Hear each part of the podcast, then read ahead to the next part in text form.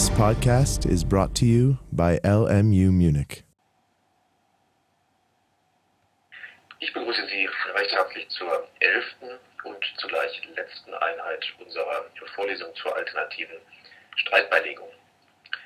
Zum Abschluss dieser Vorlesungsreihe und gleichzeitig zu deren Abrundung wollen wir uns heute mit einigen Sonderformen von Verfahren der alternativen Streitbeilegung befassen. Mein Name ist Andreas Hacke. In dieser Einheit wollen wir Ihnen zunächst einige weitere ADR-Verfahren vorstellen, die wir bislang noch nicht kennengelernt haben und wollen uns also der Frage widmen, welche weiteren Verfahren es neben Schiedsverfahren, Mediation und Schlichtung gibt, die in der Praxis Anwendung finden. Dabei wollen wir Ihnen auch sogenannte echte Hybridverfahren vorstellen, also Kombinationen aus EDA-Verfahren, die sich in der Praxis bewährt haben und Ihnen aufzeigen, in welchen Fällen und für welche Anwendungsfelder solche Kombinationen sinnvoll erscheinen mögen.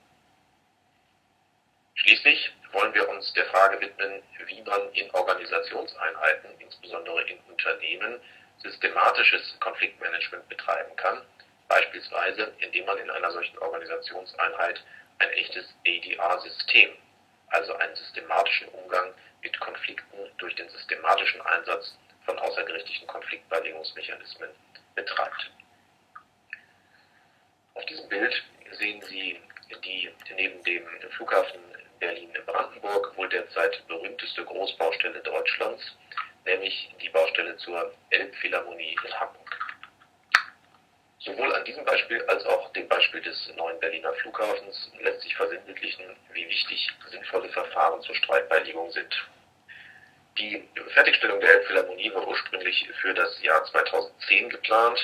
Mittlerweile äh, wird die Fertigstellung auf das Jahr 2016 datiert. Mit dieser zeitlichen Verzögerung geht eine Explosion der geplanten Kosten einher. Von ursprünglich veranschlagten 200 Millionen Euro kalkuliert man nun etwa 800 Millionen Euro an Fertigstellungskosten. Das Beispiel des Berliner Flughafens ist gleichermaßen prägnant. Auch dort sind sowohl der zeitliche Rahmen als auch der Kostenrahmen explodiert. Ursprünglich war die Fertigstellung des Flughafens für das Jahr 2011 geplant. Gegenwärtig ist bekanntermaßen völlig unklar, wann gegebenenfalls sogar ob der Flughafen überhaupt fertiggestellt werden kann. Der Kostenrahmen dort war ursprünglich mit etwa Euro 750 Millionen veranschlagt.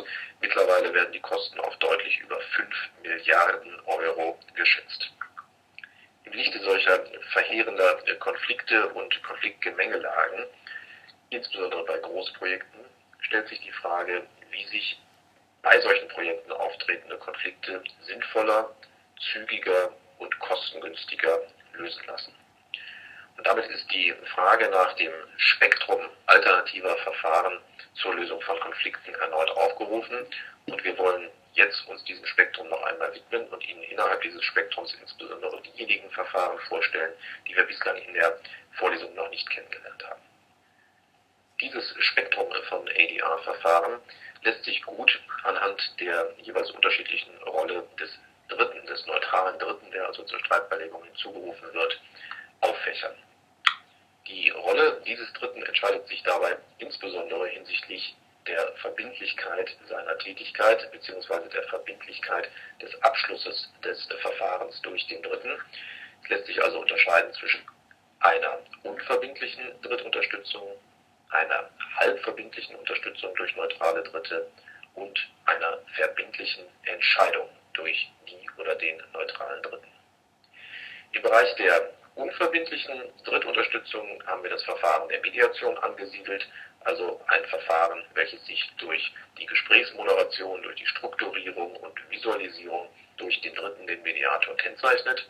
Ebenfalls im Bereich der unverbindlichen Verfahren befindet sich die Schlichtung, die sehr nah mit der Mediation verwandt ist sich von der Mediation aber dadurch unterscheidet, dass am Ende des Verfahrens ein Vorschlag, ein unverbindlicher Vorschlag des Dritten, den man als schlichter Spruch bezeichnet, steht, an den sich die Parteien halten können, freiwillig halten können, aber nicht halten müssen.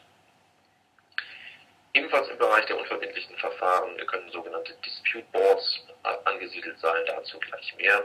Gleiches gilt für Verfahren des sogenannten Collaborative Law, auch dazu gleich mehr. Im zweiten Segment der halbverbindlichen Verfahren sind insbesondere sogenannte summarische Frühverfahren angesiedelt. Solche Verfahren, die also versuchen, zu Beginn eines äh, Konflikts, äh, der, zu Beginn der Eskalationsstufe eines Konflikts in kurzer summarischer Form eine Einschätzung zu dem Ergebnis dieser Streitigkeit zu gewinnen, beispielsweise indem man ein Scheinschiedsgericht einsetzt oder indem man Dritte beauftragt, eine gutachterliche Einschätzung zu dem möglichen Ergebnis einer rechtlichen Auseinandersetzung abzugehen, abzugeben und dabei vereinbart, dass die Festlegungen dieses Scheinschiedsgerichts oder dieses Dritten zumindest bis zu einer gerichtlichen Klärung verbindlich sein sollen. Eine ähnliche Vereinbarung der Halbverbindlichkeit beinhaltet das Verfahren der Adjudikation, welches insbesondere in Bauverfahren zur Anwendung kommt. Auch dazu werden wir gleich noch genauer ausführen. Verbindliche Verfahren der Drittunterstützung und damit Verfahren der Drittentscheidung sind das Schiedsverfahren, welches wir bereits kennengelernt haben, sind Schiedsgutachten, die verbindlich sich nicht zu Rechtsfragen verhalten, sondern zu Tatsachenfragen verhalten und sind bestimmte Varianten des Schiedsverfahrens. Auch solche Varianten werden wir im Verlauf dieser Einheit noch kennenlernen. Lassen Sie uns nun innerhalb dieses Spektrums einzelne Verfahrensarten und Kombinationen noch einmal genauer betrachten, insbesondere diejenigen, die wir bislang in der Vorlesung noch nicht behandelt haben und die aus unserer Sicht auch wirklich praxisrelevant sind. Ich hatte gerade schon ausgeführt, dass die Schlichtung der Mediation zumindest artverwandt ist, aber sich wesentlich unterscheidet dadurch, dass am Ende des Verfahrens ein Schlichterspruch, also eine unverbindliche Empfehlung des Dritten, steht. Ein Beispiel, wenn auch vielleicht kein typisches Beispiel für eine Schlichtung, ist das Verfahren zum Bahnhof in Stuttgart, welches unter dem Titel Stuttgart 21 im Jahre 2010 und 2011 vom früheren CDU-Generalsekretär Heiner Geißler geleitet wurde. Er selbst hat das Verfahren als Fach- und Sachschlichtung bezeichnet. In diesem Verfahren kamen Vertreter von Befürwortern und Kritikern des Baus des neuen Bahnhofs in Stuttgart zusammen und Heiner Geisler moderierte die Gespräche. Es war allerdings lange Zeit unklar, worauf dieses Verfahren überhaupt hinauslaufen würde. Insbesondere war unklar, ob am Ende Heiner Geisler selbst einen Schlichtungsvorschlag, einen Schlichterspruch erlassen würde. Diese Unklarheit in der Verfahrensstruktur ist von uns auch in einem Beitrag in der Frankfurter Allgemeinen Zeitung, den Sie auf dieser Folie hier angerissen sehen, kritisiert worden. Denn nach unserer Einschätzung führte diese Unklarheit in der Verfahrensgestaltung dazu, dass den Parteien auch nicht recht klar war, wie sie sich in der Schlichtung verhalten sollten, insbesondere ob es lohnenswert erschien, Heiner Geisler von, ihrer, von der Richtigkeit ihrer äh, Argumente und Ansichten zu überzeugen, um einen etwaigen Schlichterspruch dann zu ihren Gunsten zu beeinflussen. Wäre klar gewesen, dass Heiner Geißler seine Rolle eher als Mediator verstanden hätte, also gerade keinen Schlichterspruch am Ende des Verfahrens erlassen wollte, wären solche Bemühungen von vornherein aussichtslos gewesen. Denn dann wäre es ja an den Parteien gewesen, selbst die Lösung zu erarbeiten und nicht auf einen für sie positiven Schlichterspruch durch Heiner Geißler zu hoffen. Am Ende des Verfahrens hat Heiner Geißler tatsächlich einen Schlichtungsvorschlag, einen Schlichterspruch erlassen. Insofern lässt sich in der Rückschau dieses Verfahren sehr wohl als echte Schlichtung bezeichnen.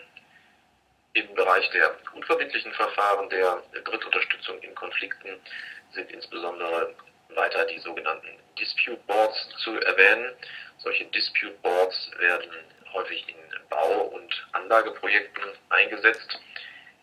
Projekte, in denen im Prinzip schon bei Vertragsschluss feststeht oder mit einiger Sicherheit zu erwarten ist, dass es im Zuge der Projektrealisierung zu Konflikten kommen wird. Weil die Parteien das bei Vertragsschluss bereits wissen oder zumindest ahnen, vereinbaren sie in ihrem Vertrag die Einrichtung eines ständigen Komitees, eines Dispute Boards, welches in Konflikten die Parteien begleitet und versucht, ihnen bei der Lösung der Konflikte zu helfen. Dieses Board, dieses Konfliktlösungsgremium wird in der Regel paritätisch besetzt. Insbesondere können in diesem Board auch Mitarbeiter oder sonstige Vertreter beider Vertragspartner selbst vertreten sein, beispielsweise Techniker, die zu bestimmten technischen Fragen eine äh, konfliktlösende Hilfestellung leisten können, aber auch Manager, vielleicht Manager einer höheren Ebene, einer Geschäftsführungsebene, die dann von den Fachleuten, die den Streit auf der Arbeitsebene miteinander austragen, sich den Streit vortragen lassen und dann mit einem, einem kaufmännischen Blick auf die Dinge versuchen, eine Lösung zu, untereinander zu verhandeln, respektive zu vermitteln. Gelegentlich wird als Vorsitzender eines solchen Dispute Boards dann ein neutraler Dritter eingesetzt, der zumindest im Rahmen der Gesamtbefugnisse des Dispute Boards dann ein Recht zu einem Stichentscheid hat und somit eine Pattsituation zwischen den sonstigen Boardmitgliedern überwinden kann. Diese Gesamtbefugnisse des Boards enden meistens bei einer unverbindlichen Empfehlung an die Konfliktparteien, gelegentlich auch bei einer halbverbindlichen Entscheidung, die den Parteien also bis zur endgültigen Klärung durch ein Gericht äh, verbindlich die Lösung vorgibt. Dann wird aus diesem Dispute Board bereits ein sogenanntes Adjudikationsverfahren. Dazu führen wir gleich noch genauer aus. Üblicher ist allerdings, dass kein Recht zu einer verbindlichen, auch nicht halbverbindlichen Entscheidung für die Parteien hat, sondern tatsächlich eher eine schlichtende Funktion ausübt. Es handelt sich dabei also um eine Sonderform von Schlichtungsverfahren, wo die schlichtende Rolle nicht durch nur einen neutralen Dritten, sondern eben durch ein Gremium, das Dispute Board, ausgefüllt wird, welches auch mit Vertretern der Konfliktparteien besetzt ist. Der Vorteil eines solchen ständigen Gremiums, welches bereits bei Vertragsschluss installiert wird und das Projekt, insbesondere das Bauprojekt, ständig begleitet, liegt darin, dass die Schwelle zur Anrufung dieses Gremiums äußerst gering ist. Alle Vertragsparteien wissen von vornherein, dass es dieses Gremium gibt dass es zur Verfügung steht für Konflikte. Die Schwelle ist zu nutzen ist damit niedrig. Man hat keine Scheu, das Gremium, was ohnehin zur Verfügung steht, anzurufen. Und das wird dann im Laufe eines solchen längerfristigen Projekts, eines Bauprojekts auch häufig öfters gemacht, regelmäßig teilweise gemacht, äh, sodass sich dann auch eine Übung in der Arbeit mit diesem Board entwickelt. Und das führt aller Erfahrung nach zu einer weitaus weniger konfliktanfälligen Projektabwicklung beziehungsweise zu einer weitaus weniger kosten- und zeitintensiven Lösung von Konflikten. Ein Beispiel für eines der ersten Dispute Boards sehen Sie hier auf diesem Bild des Eisenhower-Tunnels in Colorado in den Vereinigten Staaten. Nachdem die erste Röhre, äh, die 1968 äh, begonnen wurde zu bauen, erst 1973 nach desaströsen Konflikten und Bauverzögerungen fertiggestellt werden konnte, äh, haben hier die an den Bau beteiligten Parteien für die zweite Röhre, welche 1975 begonnen wurde, ein Dispute Board eingesetzt und gewissermaßen aus ihren Fehlern und Problemen beim Bau der ersten Röhre gelernt. Und nach allem, was über dieses Projekt öffentlich bekannt ist, ist der Bau dieser zweiten Röhre dann mit weitaus weniger äh, Konflikten beziehungsweise mit weniger eskalierenden Konflikten und mit weniger harschen Auswirkungen dieser Konflikte fertiggestellt worden. Ein etwas anders gelagertes Verfahren als die Verfahren der Drittunterstützung ist das Verfahren des Collaborative Law. Dieses Verfahren, welches auch als Mediation ohne Mediator bezeichnet wird, versucht, die Vorteile eines Mediationsverfahrens zu nutzen, ohne einen neutralen Dritten, einen Mediator, überhaupt einzusetzen, jedenfalls in der Ausgangsform. Wie funktioniert das? Das Verfahren funktioniert so, dass jede der Konfliktparteien einen eigenen Rechtsanwalt beauftragt, diesem Anwalt aber einen von dem normalen Mandat eines Rechtsanwalts abweichenden Auftrag erteilt. Der Auftrag lautet nämlich, dass der Rechtsanwalt zwar in materieller Hinsicht die materiell-rechtlichen und sonstigen Interessen des Mandanten wie gewohnt vertreten soll, in Verfahrenshinsicht aber begrenzt ist in seinem Auftrag auf alle Maßnahmen, alle Vorgehensweisen unterhalb der Schwelle einer gerichtlichen oder schiedsgerichtlichen Auseinandersetzung.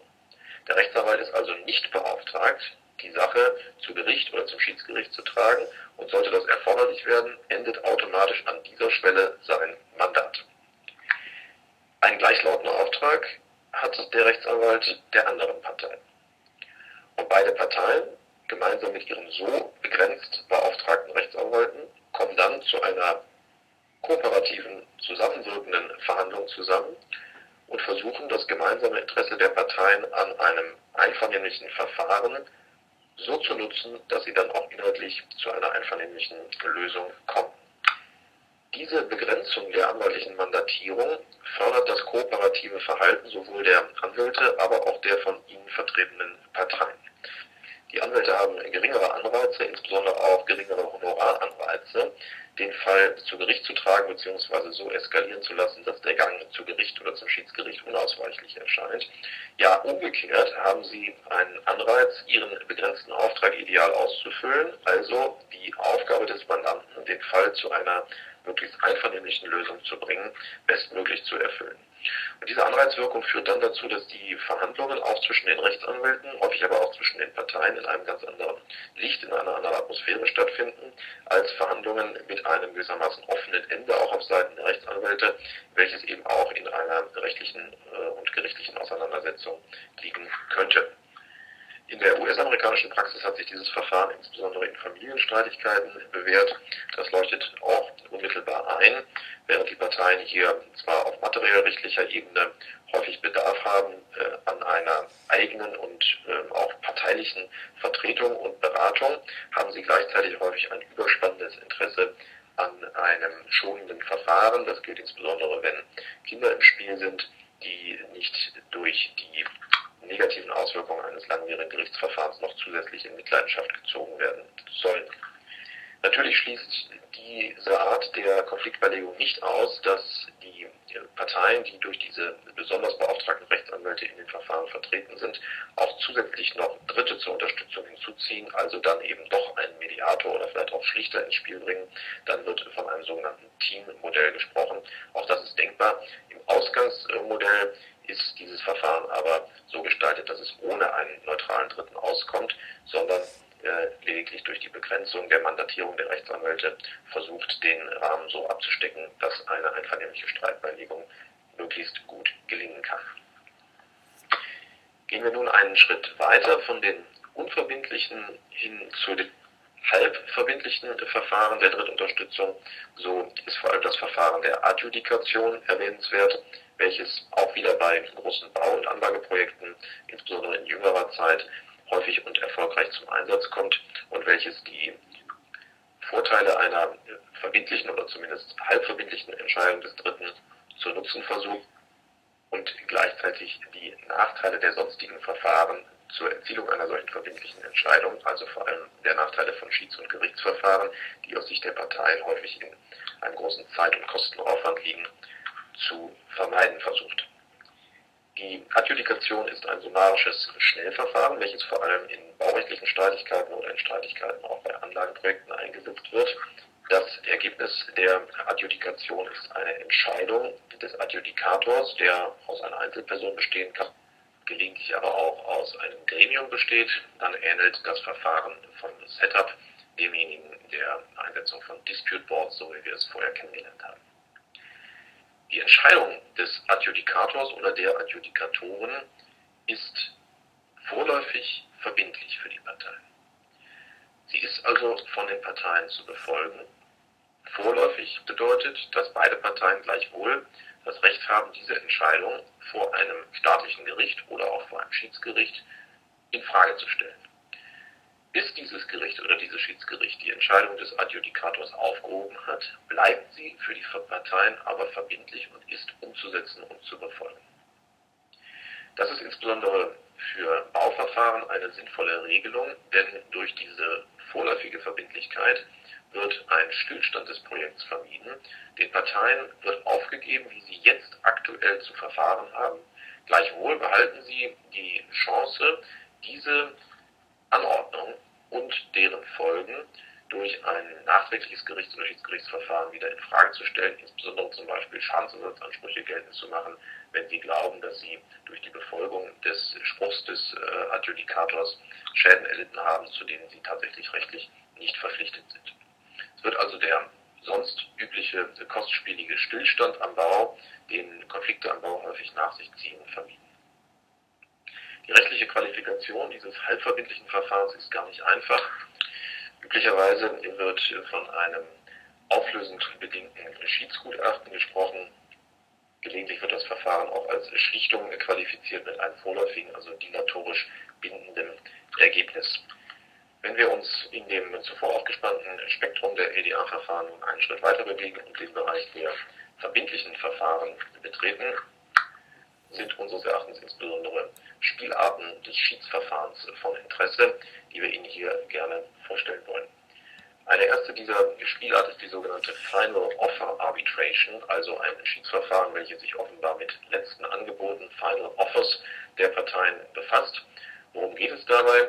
Darum geht es, dass zum einen die Privatautonomie der Parteien auch im Rahmen eines verbindlichen Verfahrens, also eines Verfahrens mit Drittentscheid wie des Schiedsgerichtsverfahrens, bestmöglich ausgenutzt werden soll und zum anderen ein strategischer Anreiz für die Parteien gesetzt werden soll, diese Privatautonomie vernünftig auszuüben, insbesondere vernünftige letzte Verhandlungsangebote zu machen. Eine solche Final Offer Arbitration kennzeichnet sich dadurch, dass der Schiedsrichter mit einem ganz konkreten Schiedsrichtermandat betraut wird.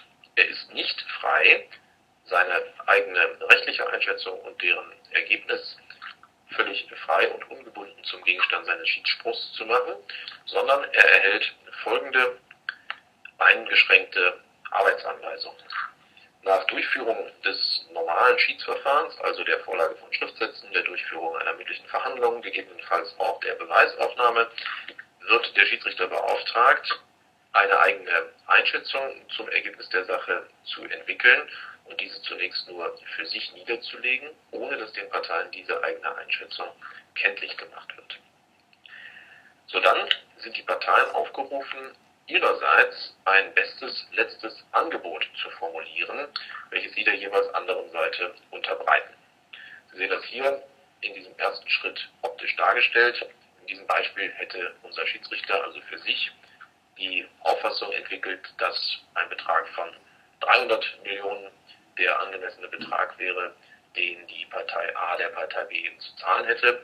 Die Partei A hat in ihrem letzten Angebot 100 Millionen angeboten und die Partei B hat in ihrer letzten Forderung 400 Millionen gefordert. Es folgte dann ein zweiter Verfahrensschritt. In diesem Verfahrensschritt werden die beiden letzten Angebote der Parteien durch den Schiedsrichter mit seinem eigenen Vorschlag abgeglichen. Und er betrachtet nun, welcher der Vorschläge der Parteien näher an seinem eigenen Vorschlag, an seiner eigenen Einschätzung liegt. Und er ist so dann im dritten Schritt gehalten und verpflichtet, die, denjenigen Vorschlag einer der beiden Parteien zum Gegenstand seines Schiedsspruchs zu machen, welcher im Vergleich zum Vorschlag der anderen Partei näher an seiner eigenen Einschätzung liegt.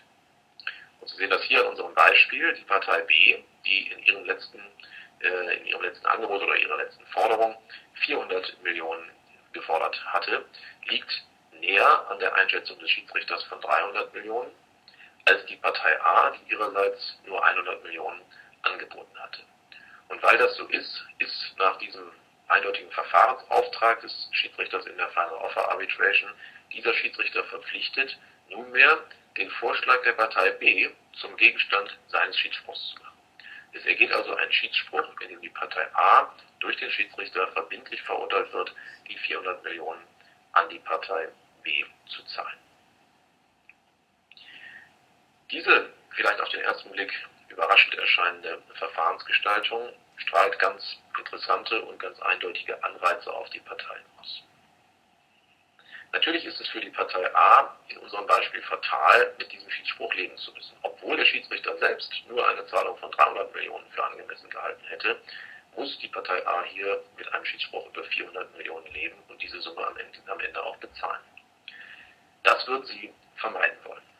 Umgekehrt muss die Partei B damit rechnen, dass sie überzieht mit ihrer Forderung und am Ende ihre Einschätzung doch weiter weg liegt oder ihre Forderung doch weiter weg liegt als die Einschätzung des Schiedsrichters und damit das Risiko gewärtigen, mit einer viel niedrigeren Zahl am Ende leben zu müssen, wenn nämlich die Partei A näher dran gelegen hätte an der Einschätzung des Schiedsrichters. Diese Erwartung beider Parteien führt in der Praxis dazu, dass unter dem Schirm dieses Verfahrens die letzten Angebote und letzten Forderungen der Parteien mit einer großen Dynamik sich stark aufeinander zubewegen. Häufig führt die Vereinbarung einer Final Offer Arbitration sogar dazu, dass die Parteien es am Ende auf dieses gewissermaßen Spiel gar nicht mehr ankommen lassen wollen, sondern dann doch in intensive direkte Verhandlungen eintreten und versuchen, eine einvernehmliche Regelung zu verhandeln und das häufig auch gelingt, ausschließlich um zu vermeiden, dass sie mit ihrer Einschätzung weiter daneben liegen als die andere Seite und sie damit mit der extremen Position der anderen Seite als Inhalt des Schiedsspruchs leben müssen. Also eine kluge Gestaltung eines Schiedsverfahrens, welches dazu führt, dass die Parteien häufig dann doch zu einer einvernehmlichen Lösung finden. Eine andere Spielart des Schiedsverfahrens ist die sogenannte High-Low Arbitration, also Hoch- und Niedrigschiedsverfahren. Auch diese Spielart versucht die Privatautonomie der Parteien längstmöglich aufrechtzuerhalten und zur Geltung zu bringen. Und sie versucht insbesondere bereits erreichte Verhandlungsergebnisse oder Annäherungen in Verhandlungen nicht zu opfern im Schiedsverfahren, sondern diese im Schiedsverfahren aufrechtzuerhalten. Wie funktioniert dieses Schiedsverfahren? Auch da wird dem Schiedsgericht eine begrenzte Entscheidungsgewalt zugestanden, und zwar begrenzt auf die bislang zwischen den Parteien geäußerten letzten Verhandlungspositionen.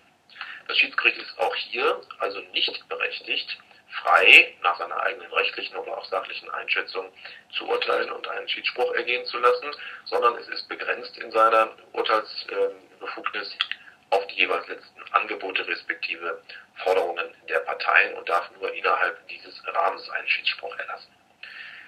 Nehmen wir hier das Beispiel, in dem in den Verhandlungen zwischen der Partei A und der Partei B diese einen Verhandlungsrahmen von zwischen 100 und 300 Millionen erreicht haben, nachdem die Partei A ursprünglich gar nichts angeboten hat und die Partei B vielleicht einen Betrag von 500 Millionen gefordert hat, ist man sich in den Verhandlungen also näher gekommen und die Partei A hat bereits verbindlich erklärt, 100 Millionen zahlen zu wollen und die Partei B hat bereits verbindlich erklärt, ihre Forderung auf 300 Millionen äh, reduzieren zu wollen, wenn man sich einvernehmlich einigen könnte. Im zweiten Schritt ist jetzt auch hier das Schiedsgericht aufgerufen, eine eigene Einschätzung vorzunehmen. In unserem Beispielsfall würde das Schiedsgericht denken, dass eine Zahlung von 400 Millionen sachgerecht wäre, ist aber nicht berechtigt, diese Einschätzung zum Gegenstand seines Schiedsspruchs zu machen, sondern kann maximal bis zur Grenze des aufgespannten Verhandlungsspielraums gehen. In unserem Beispiel dürfte der Schiedsspruch dann also maximal lauten, dass die Partei A zur Zahlung von 300 Millionen verurteilt wird. Läge die Einschätzung des Schiedsgerichts in unserem Beispiel dagegen innerhalb des Rahmens zwischen 100 und 300 Millionen, so wäre diese Einschätzung maßgeblich. Hätte das Schiedsgericht also beispielsweise gedacht, dass eine Zahlung von 200 Millionen das richtige Ergebnis wäre, so wäre der Schiedsspruch mit diesem Betrag zulässig gewesen und hätte auch mit diesem Betrag ergehen müssen. Das Verfahren der High-Low Arbitration versucht somit Risiken der Parteien, die ansonsten mit einem völlig offenen Schiedsgerichtsverfahren verbunden wären, zu minimieren und sichert ihnen zumindest dasjenige, was sie in den Verhandlungen bereits erreicht haben. Es ist deshalb ein häufig anzutreffendes Verfahren nach Abschluss von Verhandlungen, insbesondere auch nach Abschluss von Mediationsverhandlungen, die für sich betrachtet noch zu keinem endgültigen Ergebnis geführt haben, die aber schon zu einem erheblichen Verhandlungsfortschritt zwischen den Parteien geführt haben, den sie nicht opfern wollen. Eine Variante dieser High-Low Arbitration besteht darin, dass die Einschätzungen der Parteien dem Schiedsgericht offengelegt werden und das Schiedsgericht so dann die Aufgabe hat, einen Schiedsspruch innerhalb dieser Bandbreite zu fällen. Werfen wir nun noch einen Blick auf echte Hybridverfahren, also Verfahren, die aus einer Kombination der bislang kennengelernten Verfahren der außergerichtlichen Streitbeilegung bestehen. Die wichtigste hybride Erscheinung im Bereich der ADA besteht in einer Kombination aus Mediationsverfahren und Schiedsgerichtsverfahren, welche wir soeben schon in der Form der Verbindung mit einer High-Low Arbitration kennengelernt haben. Während die High-Low Arbitration sich anschließt an ein Mediationsverfahren, welches noch nicht zu einer Lösung in der Sache geführt hat, gibt es auch die Kombination einer Mediation mit einem Schiedsverfahren, obwohl die Mediation bereits zu einer Einigung geführt hat. Warum sollten Parteien dann noch ein Schiedsverfahren wählen? Nun, ein Motiv für die Anschließung eines Schiedsverfahrens an ein erfolgreiches Mediationsverfahren kann der Wunsch der Parteien sein, dieses Ergebnis vollstreckbar zu machen, insbesondere auch international vollstreckbar zu machen wie Sie vielleicht aus äh, den Einheiten zur Schiedsgerichtsbarkeit in unserer Vorlesung erinnern, bietet ja das New Yorker UN-Übereinkommen eine praktisch weltweite Möglichkeit der Zwangsvollstreckung von Schiedssprüchen, also der Möglichkeit, den Schiedsspruch aus einem Land in einem anderen Land, in dem die Zwangsvollstreckung durchgeführt werden muss, mit Hilfe der dortigen Zwangsvollstreckungsbehörden auch tatsächlich zu betreiben. Diese Möglichkeit ist bei staatlichen Gerichtsurteilen und bei sonstigen Zwangsverstreckungstiteln häufig nicht gleichermaßen gegeben, sodass es auch zum Abschluss eines Mediationsverfahrens, insbesondere zwischen internationalen Parteien, reizvoll sein kann, darüber nachzudenken, ob man nicht jetzt das Ergebnis der Mediation zum Gegenstand eines Schiedsspruchs machen könnte, sodass dieser Schiedsspruch dann tauglicher Inhalt einer Zwangsvollstreckungshandlung gegen die andere Partei sein könnte, wenn diese sich nicht freiwillig an den Schiedsspruch hält. Grundsätzlich ist es denkbar, dass ein Schiedsspruch auch den Inhalt eines Vergleichs der Parteien wiedergibt und damit Gegenstand der Zwangsvollstreckung ist. Man spricht dann von einem sogenannten Schiedsspruch mit vereinbartem Wortlaut. Die Parteien haben den Wortlaut also selbst vereinbart und beauftragen das Schiedsgericht, diesen Wortlaut zum Gegenstand eines Schiedsspruchs zu machen. Dieser Schiedsspruch ähnelt also einem vor einem staatlichen Gericht protokollierten Vergleich der Parteien. Nun ist zumindest nach deutschem Schiedsverfahrensrecht allerdings streitig, ob diese Vorgehensweise rechtens ist. Kritik an dieser Vorgehensweise äußert sich vor allem daran, dass bezweifelt wird, dass zu diesem Zeitpunkt überhaupt noch eine schiedsfähige Streitigkeit im Sinne von 1029 Absatz 1 ZPO vorläge. Diese Bestimmung sieht ja vor, dass eine Schiedsvereinbarung nur dann gegeben ist, wenn eine Streitigkeit oder einzelne Streitigkeiten zwischen den Parteien mit Hilfe des Schiedsgerichts gelöst werden sollen. Und es fragt sich natürlich, ob nach Abschluss einer Mediation, in der die Parteien in der Sache sich eigentlich einig geworden sind, überhaupt noch eine Streitigkeit übrig bleibt, die tauglicher Gegenstand eines Schiedsverfahrens sein könnte. Zudem spricht die Bestimmung des Paragraphen 1053 Absatz 1 Satz 1 ZPO, welche den Schiedsspruch mit vereinbartem Wortlaut behandelt, davon, dass sich die Parteien hierzu während des schiedsrichterlichen Verfahrens vergleichen müssten. Auch das ist problematisch, denn in der Sache in materieller Hinsicht haben sich die Parteien ja bereits vor Einleitung des Schiedsverfahrens, nämlich während des Mediationsverfahrens, geeinigt. Meiner Auffassung nach kann dieser Weg gleichwohl beschritten werden, wenn die Parteien in der Mediation die Einigung noch nicht unbedingt abschließen und vereinbaren, sondern in ihre Vereinbarung, in ihre Abschlussvereinbarung eine aufschiebende Bedingung aufnehmen, nämlich die Bedingung, dass diese Vereinbarung, dass der Vergleich zwischen ihnen überhaupt erst dann auch schuldrechtlich wirksam werden soll, wenn das nachfolgend eingesetzte Schiedsgericht einen Schiedsspruch mit dem entsprechend vereinbarten Wortlaut erlassen hat. Dann lässt sich vertreten, dass bis zu diesem Zeitpunkt die Streitigkeit zwischen den Parteien noch nicht wirksam beendet oder beigelegt ist und damit andauert. Und es lässt sich auch vertreten, dass die tatsächliche Einigung des, der Parteien erst während des schiedsrichterlichen Verfahrens stattfindet, da sie vorher noch unter einer noch nicht eingetretenen aufschiebenden Bedingung stand. Gleichwohl ist das strittig, sodass in der Praxis hier Vorsicht geboten ist. In der Praxis gilt allerdings auch, dass die Vollstreckung von Mediationsvergleichen von sonstigen Abschlussvereinbarungen aus Mediationsverfahren meistens kein Problem darstellt. In den meisten Fällen befolgen die Parteien eine in einer Mediation gefundene Einigung ohnehin freiwillig. Eine andere Form des Met-Up-Verfahrens ist die Inklusion von Mediationsverfahren oder mediativen Phasen innerhalb eines laufenden Schiedsverfahrens. Gelegentlich wird den äh, Parteien in einem Schiedsverfahren deutlich, dass sie vielleicht doch noch im Wege einer äh, direkten Verhandlung unter Leitung eines Dritten zu einem Ergebnis oder zumindest zu Teilergebnissen in ihrer streitigen Auseinandersetzung kommen können. Sie setzen dann das Schiedsverfahren für die Durchführung eines Mediationsverfahrens aus, führen dieses Mediationsverfahrens entweder über den gesamten Streitgegenstand oder eben über die geeignet erscheinenden Teile und versuchen so zu äh, einvernehmlichen Lösungen zu kommen, die das Schiedsverfahren entweder dann ganz entbehrlich machen oder zumindest entlasten, um bestimmte Teilaspekte, zu denen bereits eine Einigung im Wege einer Mediation erreicht werden konnte. Wie wir bereits zuvor kennengelernt haben, eignet sich die Kombination zwischen Mediation und Schiedsverfahren aber auch in einer zweiten Variante, nämlich dann, wenn die Mediation nicht zu einer Einigung geführt hat, in diesem Sinne also erfolglos geblieben ist. Im Sinne einer sinnvollen Verfahrensgestaltung raten wir allerdings dazu, eine solche Gestaltung nicht vorab zu vereinbaren, sondern allenfalls in Angesicht einer Mediation, die nicht zu einem Ergebnis geführt hat, ein nachfolgendes Schiedsverfahren zu vereinbaren. Geht man anders vor und vereinbart das Schiedsverfahren bereits bei Einleitung der Mediation als möglichen Ausweg, so sind die Anreize der Parteien, sich tatsächlich in der Mediation zu einigen, erfahrungsgemäß geringer. Gleichwohl sind auch solche Stufenvereinbarungen insbesondere in Vertragsklauseln häufig anzutreffen und haben sich hier gelegentlich auch praktisch bewährt. Solche Vertragsklauseln würden also vorsehen, dass man nach dem vergeblichen Versuch einer direkten einvernehmlichen Lösung zunächst ein Mediationsverfahren durchzuführen hat und nach erfolglosen Abschluss dieses Mediationsverfahrens so dann die Streitigkeit durch ein Schiedsgericht entschieden wird. Wir verlassen damit das zuvor aufgespannte Spektrum der ADR-Verfahren zur Beilegung von Konflikten zwischen Parteien, also zwischen unterschiedlichen Rechtsträgern, und wollen uns nun noch einigen Aspekten der Beilegung von Konflikten innerhalb eines Rechtsträgers, insbesondere innerhalb einer Organisationseinheit wie einem Unternehmen widmen.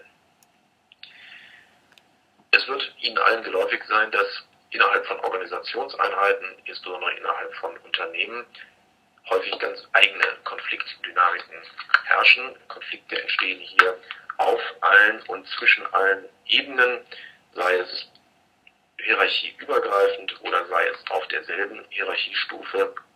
Häufig sind hier Rollenkonflikte anzutreffen, aber auch Zielkonflikte, Mittel- und Wegekonflikte, gelegentlich auch Verteilungskonflikte spielen sehr, sehr häufig eine Rolle.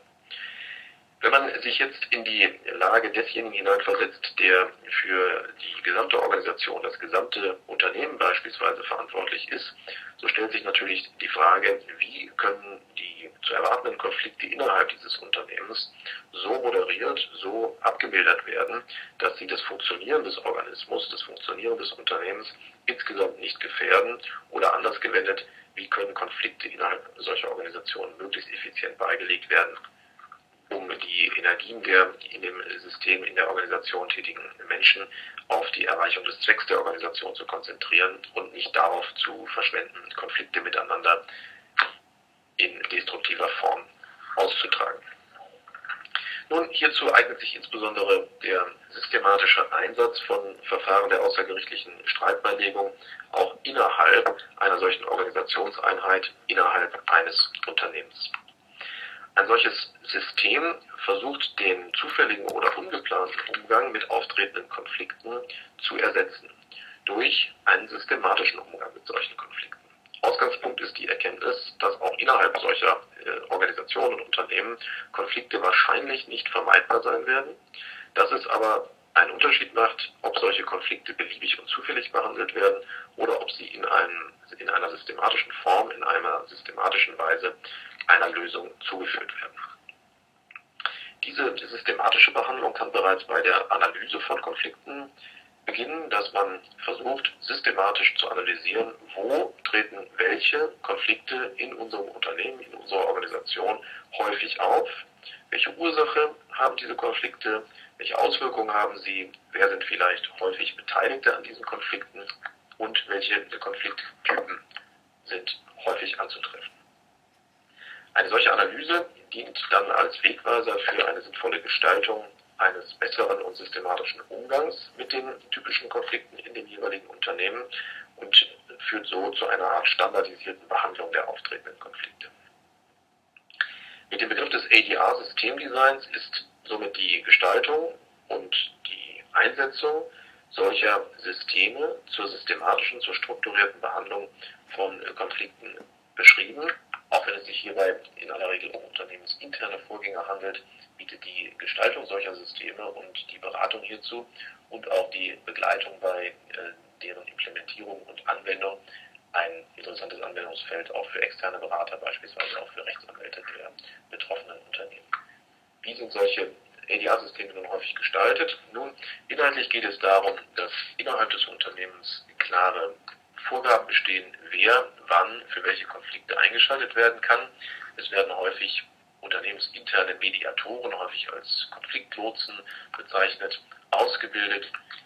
Diese dienen den Mitarbeitern in dem, in dem betroffenen Unternehmen dann als erste Anlaufstelle in Fällen von Konflikten, die die Mitarbeiter nicht selbst mit der jeweils anderen Konfliktpartei lösen können.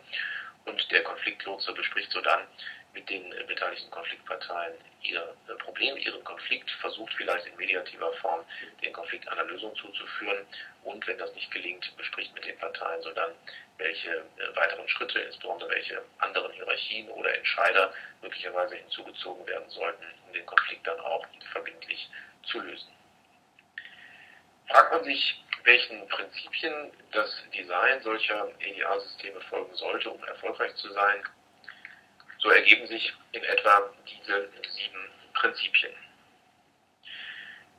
Ein erstes Prinzip besagt, dass für den Erfolg des EDA-Systems ganz entscheidend ist, dass es den Mitarbeitern und den sonstigen vom System betroffenen Personen nicht oktroyiert, nicht von oben auferlegt wird, sondern dass diese schon ganz zu Beginn der Gestaltung des EDA-Systems mit einbezogen werden. Sie sind zu beteiligen, sie sollen informiert werden über das Vorhaben und insbesondere sollen sie auch befragt werden darüber, welche Art des ADR-Systemdesigns aus Ihrer Sicht für diejenigen Konflikte, mit denen Sie zu tun haben in Ihrer eigenen beruflichen Praxis, geeignet erscheint, sodass diese Vorschläge und Anregungen dann auch in die Gestaltung des Systems mit eingehen können.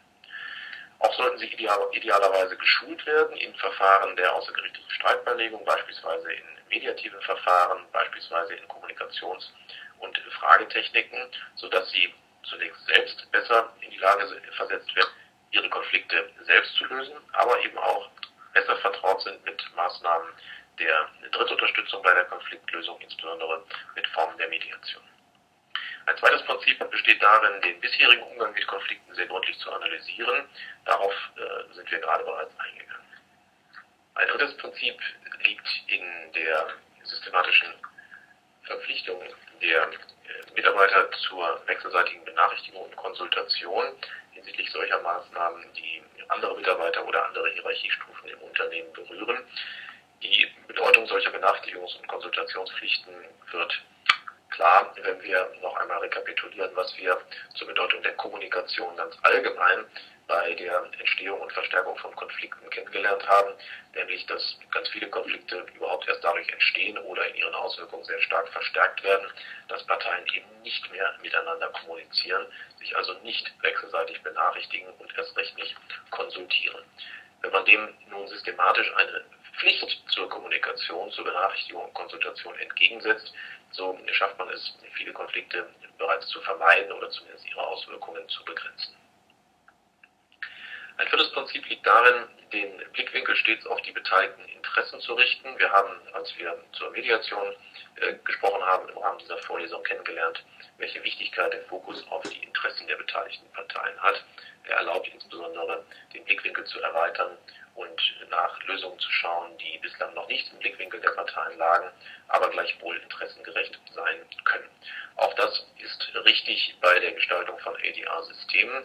Die Verfahren, die innerhalb solcher Systeme dann im Einzelnen zur Lösung der Konflikte eingesetzt werden, sollten bestenfalls so gestaltet sein, dass sie zumindest im ersten Schritt stark interessenorientiert arbeiten. Es sollten dann auch Verfahren zur Überwindung von Einigungshindernissen vorgesehen werden. Denkbar sind hier zum Beispiel Verfahren, die mit einem unverbindlichen Vorschlag eines Dritten enden, also beispielsweise Arten von Schlichtungsverfahren, in denen zum Beispiel die eingesetzten Konfliktlotsen oder betriebsinternen Mediatoren auch in die Lage versetzt werden, den Parteien unverbindliche Vorschläge zu einer Einigung zu machen, möglicherweise verknüpft mit gewissen Sanktionsmechanismen, wenn die Beteiligten sich an diese Vorschläge nicht halten. Letztlich sollten auch Möglichkeiten verbindlicher Drittentscheidung vorgesehen werden. Insbesondere sollte klar sein, welche Dritte wann welche Konflikte in welcher Form entscheiden. Insbesondere sollte klar sein, wann welche Hierarchiestufen im Unternehmen zur Lösung welcher Konflikte eingesetzt werden. Bleibt das unklar, so entstehen oder verstärken sich viele Konflikte auch gerade dadurch, dass die Beteiligten häufig aus Hilflosigkeit oder aus Unkenntnis eine eigentlich gar nicht zuständige, meist zu hohe Hierarchiestufe hinzuziehen, was häufig dann gerade deshalb zu einer zusätzlichen Eskalation des Konflikts führt, weil die andere Konfliktpartei die, die Einschaltung dieser Hierarchiestufe für sich selbst als bedrohlich empfindet. Als letztes dieser sieben Prinzipien sollte ein gutes ADR-System dann auch mit einem evaluativen, also einem bewertenden Element versehen werden. Es sollte regelmäßig analysiert und evaluiert werden, wie das System funktioniert, ob es funktioniert, welche Ergebnisse es zeitigt und ob diese Ergebnisse im Vergleich zu den Ergebnissen der früheren Art mit Konflikten umzugehen besser ist oder ob vielleicht sogar Defizite zu erkennen sind. Diese Analyse, Analyse, führt dann dazu, dass das Verfahren kontinuierlich verbessert werden kann und so sich gewissermaßen eine Schleife ergibt aus Anwendung, Anwendungserfahrungen und Verbesserung der systematischen Anwendung. Mit diesem Blick auf die systematische Nutzung von Verfahren der außergerichtlichen Streitbeilegung bei Konflikten innerhalb von Organisationseinheiten, insbesondere innerhalb von Unternehmen, enden unsere Ausführungen im Rahmen dieser Vorlesung zu Verfahren der außergerichtlichen Streitbeilegung. Lassen Sie uns zum Abschluss dieser Vorlesung einen Ausblick in die Zukunft wagen. Wie mag die Zukunft der alternativen Streitbeilegung aussehen? Was sind zu erwartende Trends? Wir sehen insbesondere zwei maßgebliche Trends, die Sie auf dieser Folie dargestellt sehen. Zum einen ein Trend zur stärkeren Privatisierung der Konfliktbeilegung, zum anderen ein Trend zur verstärkten Technisierung, auch innerhalb der Beilegung von Konflikten. Was führt zu diesen beiden Trends? Nun, der Trend zur Privatisierung ist unter anderem motiviert davon, dass zunehmend die Beteiligten von äh, Konflikten, insbesondere von wirtschaftlichen Konflikten, also vor allem Unternehmen, ein starkes Bewusstsein entwickelt haben dafür, dass es neben den klassischen Verfahren der Konfliktbeilegung, also der Verhandlungen, vielleicht der von Anwälten begleiteten Verhandlungen und einem Gerichts- oder Schiedsgerichtsverfahren ein breites Spektrum anderer EDA-Verfahren gibt, anderer Verfahren zur einvernehmlichen Lösung von Konflikten und die Kenntnisse über die Vorteile und den Nutzen solcher weiteren Verfahren zunehmen. Das führt zu einer entsprechenden Nachfrage seitens der Nutzer solcher Verfahren, insbesondere seitens der Unternehmen. Und dieser Nachfrage müssen natürlich die Dienstleister, die diesen Unternehmen zur Seite stehen, namentlich die Anwälte, auch begegnen und müssen ihr Angebot um die Begleitung und Gestaltung auch dieser zusätzlichen Verfahren erweitern. Einhergeht dieses Bewusstsein für diese zusätzlichen Verfahren mit einem verstärkten Kostenbewusstsein der Nutzer von Konfliktbeilegungsverfahren insbesondere bei solchen Nutzern, die häufig mit Konflikten zu tun haben, zum Beispiel in größeren Unternehmen, besteht mittlerweile doch eine gewisse Frustration mit den teilweise erheblichen Kosten, die die Beilegung solcher Konflikte im klassischen Weg, insbesondere im Weg der Gerichtsbarkeit oder der Schiedsgerichtsbarkeit nach sich ziehen. Und es besteht ein starker Wunsch, diese Kosten auch systematisch zu reduzieren. Ein weiterer Aspekt, der den Trend zur Privatisierung unterstützt, ist die zunehmende Internationalisierung zahlreicher Lebensbereiche und des Wirtschaftslebens. Diese Internationalisierung führt in zweifacher Hinsicht zu einer verstärkten Nutzung von privat organisierten alternativen Streitbeilegungsformen. Zum einen werfen internationale Vorgänge die Frage auf, wie Streitigkeiten zwischen den Beteiligten aus unterschiedlichen Ländern sinnvoll einer Lösung zugeführt werden können. Hier eignen sich staatliche Gerichtsverfahren häufig nicht ideal, Erstens wollen die Parteien sich ungern auf die staatliche Gerichtsbarkeit der jeweils anderen Partei einlassen und zweitens bieten Urteile staatlicher Gerichte häufig nicht das taugliche Mittel für eine Zwangsverstreckung und bleiben somit gewissermaßen zahnlos. Somit vereinbaren Parteien gerade in internationalen Zusammenhängen häufig zunächst Verfahren der unverbindlichen Drittunterstützung, wie beispielsweise der Mediation, sodann aber eben auch Verfahren der privatautonomen verbindlichen Entscheidung durch Schiedsgerichte, um den Vorteil der internationalen Vollstreckbarkeit von Schiedssprüchen für sich nutzen zu können. Zum anderen führt die Internationalisierung zahlreicher Geschäftsvorgänge auch dazu, dass die ausländischen Partner ihre Gewohnheiten und ihre Usancen hinsichtlich der Beilegung von Streitigkeiten gewissermaßen auch nach Deutschland exportieren und in Verhandlungen von Verträgen entsprechende Vorschläge zur Gestaltung der Streitbeilegungsmechanismen machen. Und insbesondere im angelsächsischen Bereich in England und den Vereinigten Staaten von Amerika sind eben die Verfahren der äh, alternativen Streitbeilegung schon sehr viel üblicher. Die Parteien sind häufig schon sehr viel vertrauter damit und tun sich damit leichter in Vertragsverhandlungen entsprechende Vereinbarungen zur Durchführung solcher Verfahren auch vorzuschlagen. Schließlich bezieht auch die heutige Ausbildung, insbesondere auch die Ausbildung von Juristen, immer stärker die alternativen Verfahren der Streitbeilegung ein. Derzeit und zukünftig heranwachsende Generationen von Juristen, aber auch von anderen Berufsträgern, die sich mit der Beilegung von Konflikten beschäftigen, werden schon in der Ausbildung mit den Erkenntnissen konfrontiert, die zum Verständnis und zum Einsatz solcher Verfahren erforderlich sind, sodass damit zu rechnen ist, dass zukünftig auch von dort noch stärkere Impulse zu deren Nutzung ausgehen werden. Neben diesem Trend zur Privatisierung, wir hatten es einleitend gesagt, besteht aus unserer Sicht ein zweiter Trend zur Technisierung, auch im Konfliktmanagement. Die stetig leichter nutzbar werdenden Mittel der internetbasierten Kommunikation erlauben es äh, natürlich auch, diese verstärkt zur Konfliktbeilegung einzusetzen. Vorgetragen aller Voraussicht nach wird sich dieser Trend fortsetzen und werden wir zukünftig vermehrt auch technikbasierte, insbesondere internetbasierte Mittel der Konfliktbeilegung in der Anwendung vorfinden. Lassen Sie uns auch zum Abschluss dieser Einheit rekapitulieren, was wir hier behandelt haben. Haben zunächst den Blick auf das Spektrum weiterer ADR-Verfahren gerichtet und haben erkannt, dass es neben den klassischen Verfahren wie Schiedsverfahren und Mediation andere Verfahren wie die Schlichtung gibt, die baurechtliche Adjudikation oder weitere summarische Frühverfahren. Wir hatten sodann echte Hybridverfahren betrachtet, also die Kombination aus diesen ADR-Verfahren und hatten als die bedeutsamste Erscheinungsform dieser Hybridverfahren die Kombination von Mediation und Schiedsverfahren kennengelernt, beispielsweise in der Form der Final Offer Arbitration. Zum Abschluss dieser Einheit hatten wir uns dann der Frage gewidmet, wie man innerhalb von Organisationseinheiten, insbesondere innerhalb von Unternehmen, systematisches Konfliktmanagement unter Zuhilfenahme der Verfahren der außergerichtlichen Streitbeilegung betreiben kann, wie man also den ungeplanten und erratischen Umgang mit Konflikten in solchen Organisationseinheiten ersetzen kann durch einen systematischen und geplanten Umgang, um Konflikte bestenfalls zu vermeiden, die dennoch auftretenden Konflikte aber sinnvoll und möglichst kosten- und zeitschonend zu lösen. Rekapitulieren wir nun noch einmal, was wir insgesamt im Rahmen dieser Vorlesung behandelt haben. Ausgangspunkt war die Betrachtung von Konflikten und Konfliktbehandlungsformen, wie entstehen Konflikte und welche Arten und Formen der Behandlung solcher Konflikte stehen zur Verfügung? Wir haben uns dann mit der Frage von Kommunikation und Konflikt beschäftigt und haben zum einen gesehen, dass häufig Kommunikationsdefizite der Parteien Konflikte überhaupt erst begründen oder verstärken und zum anderen, dass effektive Kommunikation Konflikte lösen helfen kann. Wir haben uns dann mit der Verhandlungsanalyse beschäftigt und haben uns gefragt, was eine Verhandlung eigentlich ist, haben kennengelernt, dass die Verhandlung als ein Prozess verstanden werden kann, der zur Vorbereitung einer Entscheidung dient, nämlich der Entscheidung zwischen einer Einigung oder einer Nichteinigung, jeweils im Lichte der Interessen der betroffenen Parteien und jeweils gefiltert durch die eigene Wahrnehmung.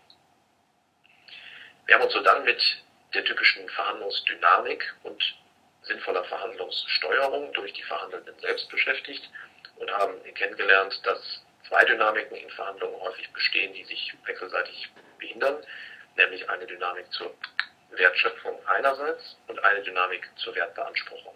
Und wir haben weiter kennengelernt, dass sich in der Praxis die Taktiken der Wertbeanspruchung häufig zulasten der Taktiken der Wertschöpfung durchsetzen. Wir haben so dann weiter kennengelernt, dass eine zielgerichtete Interaktion, eine prinzipiengeleitete Verhandlungsführung helfen kann, diesen Teufelskreis zu durchbrechen.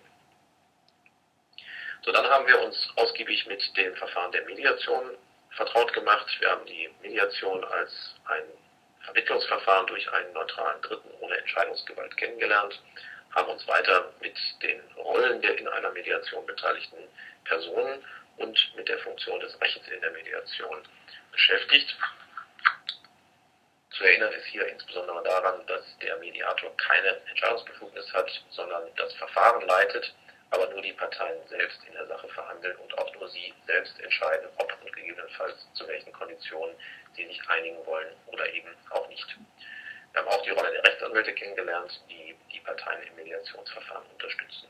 Als rechtliche Rahmenbedingungen haben wir die wesentlichen Bestimmungen des Mediationsgesetzes vorgestellt und haben dargestellt, welche vertraglichen Vereinbarungen die Parteien zur Durchführung einer Mediation häufig treffen. In einer weiteren Einheit haben wir uns dann dem typischen Ablauf einer Mediation und den üblicherweise von einer Mediatorin eingesetzten Techniken gewidmet. Erinnert sei hier vor allem an das übliche Phasenschema und an Kommunikations- und Visualisierungstechniken. So dann haben wir Ihnen in zwei weiteren Einheiten die Schiedsgerichtsbarkeit vorgestellt, die sich von der Mediation eben dadurch unterscheidet, dass der Dritte, der Schiedsrichter oder das Schiedsgericht hier die Befugnis und die Verpflichtung hat, den Fall für die Parteien verbindlich zu entscheiden, sodass das Verfahren im Punkt einem Gerichtsverfahren ähnelt, welches aber nicht vor einem staatlichen, sondern eben vor einem privaten Gericht durchgeführt wird. Wir haben hier die Schiedsgerichtsbarkeit allgemein und verschiedene Schiedsverfahrensformen kennengelernt und haben sie mit dem typischen Ablauf eines Schiedsverfahrens vertraut gemacht.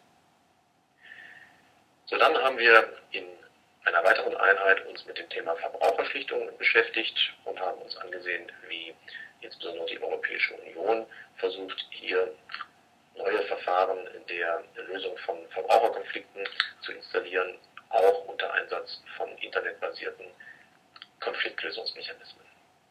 Und schließlich in der heutigen letzten Einheit haben wir uns mit den Hybridverfahren beschäftigt, also Kombinationen unterschiedlicher EDA-Verfahren und Zwischenformen solcher EDA-Verfahren, einschließlich des Einsatzes von EDA-Verfahren in systematischer Form in Unternehmen. Wie können Sie die Inhalte dieser Vorlesung nun auch für Ihre eigene Praxis sinnvoll nutzen? Wie lässt sich das, was wir inhaltlich behandelt haben, praktisch umsetzen? In einem ersten Schritt sollte die Vorlesung einen Beitrag dazu leisten, Konflikte besser zu erkennen und genauer zu verstehen, insbesondere verschiedene Konfliktarten voneinander unterscheiden zu können und die Dynamiken zu kennen, denen Konflikte häufig folgen. In einem zweiten Schritt wollten wir Ihnen näher bringen, wie man besser, insbesondere konfliktvermeidend, kommunizieren kann und wie sich Verhandlungen so gestalten und durchführen lassen, dass sie zu einem sinnvollen einvernehmlichen Ergebnis führen und ebenfalls eine weitere Eskalation vermieden werden kann. Ein dritter Schritt schließlich besteht darin, die geeigneten Verfahren der alternativen Streitbeilegung kennenzulernen, sie zu verstehen, sie voneinander zu unterscheiden und in der Folge auch diese situationsgerecht einsetzen zu können. Letztlich geht es also darum, das für den jeweiligen Streit geeignete Forum zu finden und zu betreten. Natürlich kann diese Vorlesung nur einen ersten Beitrag dazu leisten, Verfahren der alternativen Streitbeilegung sinnvoll einzusetzen und für sich nutzbar zu machen. Wer sich in diesem Bereich fortbilden möchte, findet im Angebot des Munich Center for Dispute Resolution hierzu zahlreiche Anregungen. Wir laden Sie herzlich ein, gelegentlich die Internetseite des Munich Center for Dispute Resolution unter www.mucdr.org zu besuchen und die dortigen Angebote zu nutzen. Ebenfalls sind Sie herzlich eingeladen, uns, den Urhebern dieser Vorlesung, Ihr Feedback zu geben. Horst Eidenmüller, Martin Engel und ich sind dankbar für Kritik, Anregungen und sonstige Rückmeldungen. Zögern Sie daher bitte nicht, uns anzusprechen.